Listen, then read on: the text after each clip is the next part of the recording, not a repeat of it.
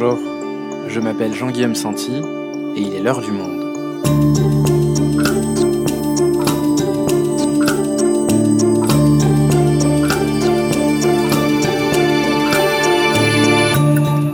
Aujourd'hui, le retour de trois filles et trois mecs en colloque à New York qui passent leur journée à siroter des cafés au lieu de travailler. Vous avez sans doute reconnu de quoi je parle, la série Friends fait son grand retour sur la plateforme HBO Max aux États-Unis pour un épisode spécial qui réunit pour la première fois depuis 17 ans Rachel, Monica, Phoebe, Ross Chandler et Joey. Comment expliquer l'enthousiasme que provoquent ces retrouvailles? Pourquoi cette sitcom phare des années 90 continue-t-elle aujourd'hui à avoir des audiences si importantes et à rapporter autant d'argent? Audrey Fournier, journaliste spécialisée dans les séries au monde, nous explique le phénomène Friends. Pourquoi la série Friends reste incontournable? Un épisode produit par Cyrielle Bedu, réalisation Amandine Robillard.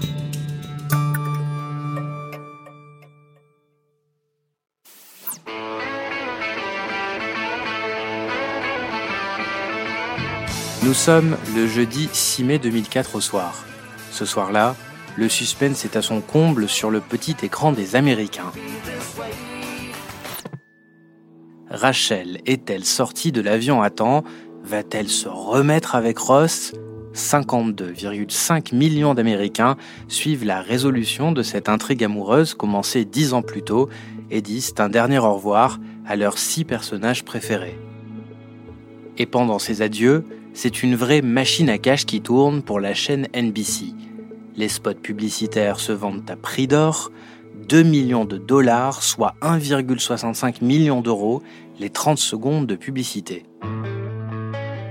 Aujourd'hui, quasiment 30 ans après le lancement de la série, les revenus que génèrent les six amis sont toujours aussi impressionnants. En 2015, USA Today estimait que Friends rapportait encore autour d'un milliard de dollars par an à Warner Bros. Et c'était avant que les plateformes de streaming comme Netflix s'en mêlent, faisant sans doute encore plus monter les enchères des droits de rediffusion. Audrey, pour commencer, est-ce que tu peux nous expliquer euh, très basiquement ce qu'était cette série Friends? Friends, c'est une sitcom, donc une situation comedy, qui a été créée par euh, Martha Kaufman et David Crane, donc qui sont euh, deux scénaristes qui sont assez connus pour avoir créé juste avant une série qui est assez culte du début des années 90 qui s'appelle Dream On. Et Friends a été diffusé sur NBC, donc NBC c'est une très grande chaîne américaine sur le réseau hertzien entre 1994 et 2004, donc 10 saisons. Friends, c'est une série sur un groupe d'amis, euh, ce qui est assez nouveau euh, à l'époque où euh, on connaît surtout des sitcoms qui se passent dans la famille ou dans le milieu du travail. Donc c'est six copains, trois garçons et trois filles, qui habitent à New York dans les années 90 et ils ont aux alentours de, je crois que Monica, au début de la saison 1, elle a 27 ans. Donc voilà, ils sont quelque part dans la vingtaine. On dit de Friends que c'est une sitcom, situation comedy, tu nous l'as dit un peu plus tôt. Euh, c'est quoi exactement une sitcom? Quels sont ses codes? Alors, une sitcom, donc c'est un genre qui est né aux États-Unis. Il y a pas mal de débats sur la parenté euh, de ce genre-là, mais on peut dire que la première qui soit vraiment connue, c'est I Love Lucy, qui est diffusée au tout début des années 50 aux États-Unis. C'est un format court euh, qui ne dépasse rarement les 20-25 minutes et, et qui accueille pas mal de pauses publicitaires, donc trois aux États-Unis.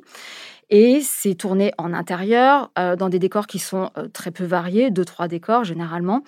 Euh, et c'est très souvent tourné en public, d'où l'omniprésence des... Alors, on, parle beaucoup des rires, ils ne sont pas enregistrés, hein, ce sont des rires qui, sont, qui proviennent du public qui est dans la salle, mais il y a également toutes les réactions, les ou, les applaudissements, les soupirs, etc., qu'on entend très clairement dans une sitcom. Et ça tourne donc autour d'un comique de situation, presque un peu le, un théâtre de boulevard euh, moderne. Euh, quelque part, cette sitcom-là, ce genre-là, il a aussi euh, évolué euh, plus récemment. Il y, a, il y a, moins de public euh, ces temps-ci sur les sitcoms. Oui, c'est un petit peu tombé en désuétude. Hein. Alors, peut-être parce que, parce que ça coûte cher ou tout simplement parce que l'époque n'est plus vraiment à ça. Et puis, de toute façon, le genre de la sitcom est plus tellement un, genre qui est exploité, en tout cas plus avec la même intensité qu'auparavant. Les sitcoms qui existent aujourd'hui, donc ils sont plutôt. On, parle de The Office, de Parks and Recs, de Brooklyn Nine-Nine, peut-être Scrubs aussi d'une certaine façon. On est plus dans l'autodérision dans une forme de recul, de mise en abîme du genre en tant que tel. comment expliquer euh, qu'à l'époque, au milieu des années 90, une sitcom qu'on pourrait imaginer assez basique, hein, six amis euh, qui vivent des histoires à New York, ait eu autant de succès? Le milieu des années 90 est une période très propice à une espèce de renouveau des séries. C'est l'époque où on voit débarquer sur les écrans français euh, des séries comme Urgence, comme X-Files, euh, etc. Donc on a une espèce de série qui est en train de se développer. Ensuite, c'est une série qui est assez ambitieuse euh, pour l'époque, euh, qui propose euh, des personnages qui font plutôt rêver. C'est-à-dire que moi, quand j'en reparle avec les gens, les gens me disent ah on voyait ça et on avait envie d'y être. On avait envie de faire partie de cette bande de copains qui projette quelque chose de très très chaleureux, de très drôle, de très dynamique.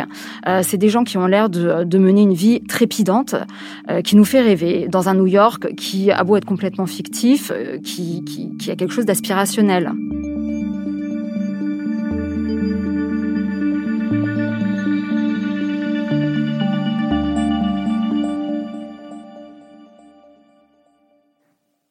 Et effectivement, c'est peut-être le, septième personnage de la, de la série.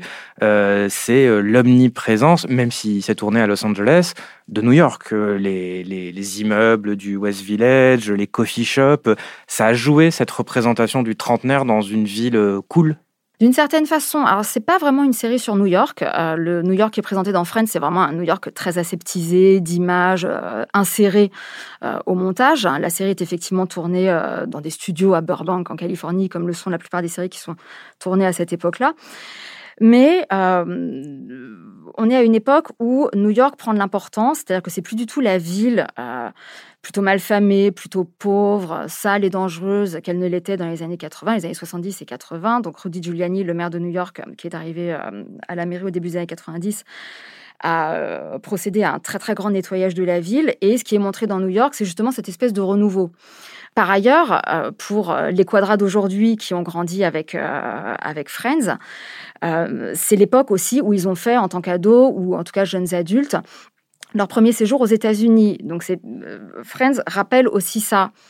Friends est en train de dresser des ponts entre euh, New York et euh, le reste du monde.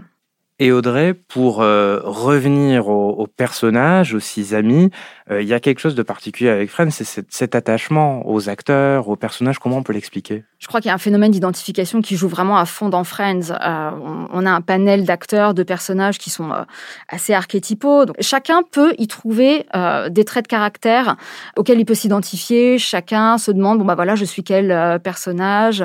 Chacun a ses préférés, chacun a ses têtes de turc. Oui, ça, ça joue bien évidemment dans la popularité de la série. Et alors le fait que l'intrigue soit centrée sur un groupe d'amis, contrairement à plein de séries des années 80, comme, euh, peut-être que nos jeunes auditeurs ne connaissent pas, mais comme euh, Madame est servie, comme euh, Une nounou d'enfer dans les années 90, le fait qu'on sorte de la série familiale pour se concentrer sur des amis, ça a joué dans ce succès? Oui, je crois que c'est un élément très important dans le succès de Friends. C'est assez nouveau d'avoir des séries qui, euh, qui mettent en scène un groupe d'amis. Alors, euh, il y, a, y, a, une composante démographique hein, dans l'histoire, c'est-à-dire qu'il y a une espèce de mini baby-boom aux États-Unis au début des années 80 qui fait qu'il y a beaucoup d'adolescents devant la télévision dans les années 90, euh, qui a marché pour ça. Et euh, la mise en scène d'un groupe d'amis comme ça, c'est-à-dire une, euh, non pas une famille dont on hérite, mais une famille qu'on se constitue, va devenir quelque chose d'assez mainstream. Donc on a des, des séries comme Seinfeld où les amis sont un peu plus âgés. Là, ça s'adresse à une tranche d'âge un petit peu plus âgée que celle de Friends. Au même moment, il y a Living Single aussi, qui évoque une bande d'amis. Et puis un petit peu plus tard, on aura des héritiers très importants comme How I Met Your Mother ou The Big Bang Theory, qui sont des séries qui ont fait 10 saisons, 12 saisons, qui ont très très bien marché également.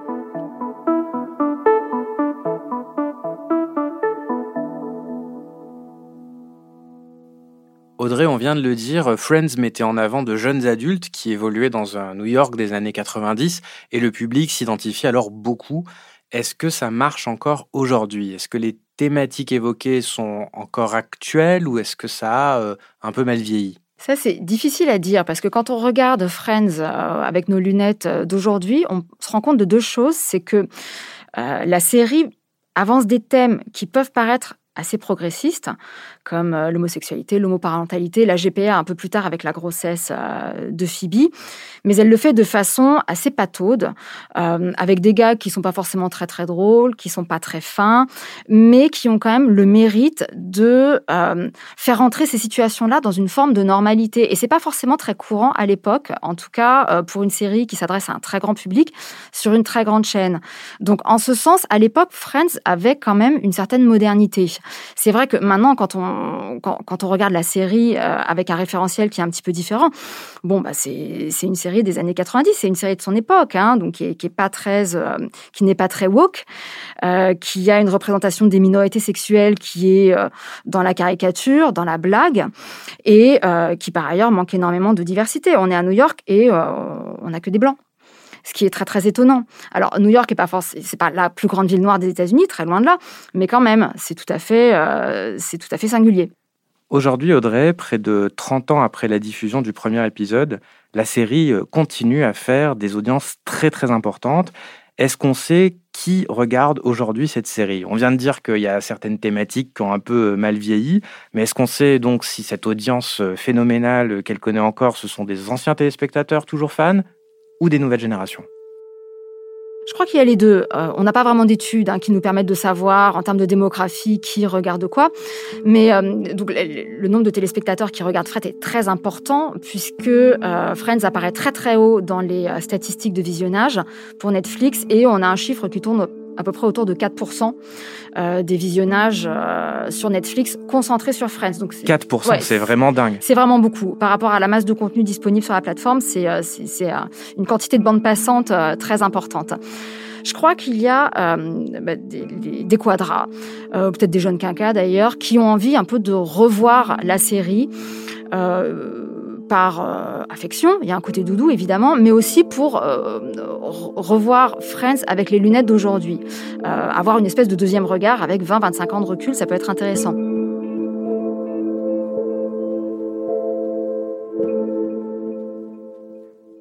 Et puis, il y a toute une jeune génération qui est poussée par la curiosité. Hein. Friends, on en a quand même entendu énormément C'est culte. Ça a duré dix ans. Euh, ce sont des acteurs qui existent encore, qui travaillent encore beaucoup, hein, euh, qu'on voit euh, tourner à la télévision. Pas forcément pour tous, mais en tout cas, ils ont eu une carrière. je crois qu'ils ont envie de savoir ben, qu'est-ce que c'était que cette série que leurs parents, leurs grands frères, leurs grandes sœurs regardaient de façon très, très assidue, avec un rendez-vous chaque semaine, très précis, devant, devant la télévision. Donc il y a cet aspect de, transmission euh, intergénérationnelle. Euh, est-ce qu'il y a aussi euh, un aspect nostalgique, on va dire, pour cette période des années 90 qui revient beaucoup à la mode en ce moment? Oui, évidemment, il y a un effet de mode. Les années 90, quand, on est un, jeune quadra, c'est une décennie qu'on peut regarder avec une certaine forme de nostalgie, puisque en 94, bon bah voilà, ça fait pas longtemps que la guerre froide est terminée. Euh, on est avant le 11 septembre, on est dans une espèce de période euh, bon, bah, qui, a, été euh, beaucoup décortiquée, beaucoup analysée comme une période d'accalmie. ce sont les années Clinton, l'économie va plutôt bien. On a un sentiment d'apaisement, en tout cas, qui est propice à la nostalgie, vu d'aujourd'hui. Audrey, tu nous disais que la série représente près de 4% des streamings, c'est énorme. Ça veut dire que plus de 30 ans après le début de la série, il y a encore aujourd'hui un enjeu commercial énorme autour de la négociation des droits de rediffusion de Friends. Oui, tout à fait. Et en plus, les chiffres ont tendance à, gonfler hein, avec les années. Donc, euh, Netflix avait vraiment cassé sa tirelire à l'époque pour acheter les droits. Euh, ils les avaient payés 30 euh, millions de dollars et ils ont dû remettre 100 millions au pot pour prolonger les droits de diffusion. donc, c'est-à-dire qu'ils avaient un contrat qui courait de 2015 à 2019 et ils ont payé pour une année supplémentaire. Euh, pour aller jusqu'à la fin de 2019. Euh, aux États-Unis toujours, hein, parce que Friends est toujours disponible dans le reste du monde. Et là, HBO euh, vient de récupérer donc les droits de Friends États-Unis pour la modique somme de 425 millions de dollars. Donc on voit l'inflation des chiffres à l'œuvre sur ce type de, de, de contenu. C'est pas la série la plus chère, hein. c'est-à-dire que HBO a payé à peu près au même moment, je crois, 500 millions à peu près pour The Office. Donc encore plus. Mais ce sont des catalogues qui coûtent effectivement très très cher.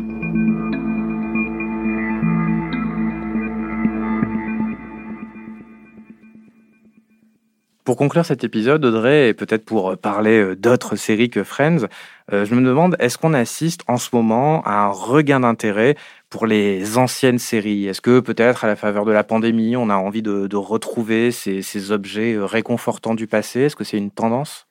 C'est une tendance, mais pour moi, ça dépasse très très largement l'effet doudou. Euh, il faut savoir que les plateformes réalisent des chiffres absolument extraordinaires sur les anciennes séries, pas du tout sur les nouveautés. La série d'auteurs, en fait, elle fait très peu d'audience. Pour, euh, pour avoir un ordre d'idée, vraiment au plus fort, c'est-à-dire le, le, final de Friends, donc euh, on a à peu près 50 millions de téléspectateurs. Au plus fort des saisons qui marchent très bien, on a une trentaine de millions de téléspectateurs. Le final de Game of Thrones, qui est considéré comme un carton absolument monumental pour HBO, c'est 19 millions de téléspectateurs. Donc on voit bien qu'on n'est pas du tout dans le même ordre euh, de grandeur. Mais pour moi, il y a encore autre chose, c'est-à-dire que euh, les plateformes offrent une possibilité de seconde vie et de rattrapage aux anciennes séries. Et ce à quoi on est en train d'assister, alors la pandémie a sans doute accéléré un mouvement qui existait déjà de par la multiplication des plateformes de SVOD. On est en train d'assister pour moi à l'émergence d'une séréphilie, c'est-à-dire de la constitution d'un patrimoine de séries au même titre que euh, il peut y avoir une constitution d'un patrimoine cinématographique par les cinémathèques, par euh, les cinémas de quartier, par les rétrospectives, etc. Les plateformes participent de ce mouvement-là qui est simplement euh, d'avoir une ancienne série accessible pour une somme tout à fait modique et au plus grand nombre. C'est-à-dire que je pense que le jour où Netflix achète Madame est servie, les audiences vont être énormes. Ce sont des produits qui ont une durée de vie qui est quasiment illimitée. C'est ça qui est intéressant. Merci Audrey. Merci.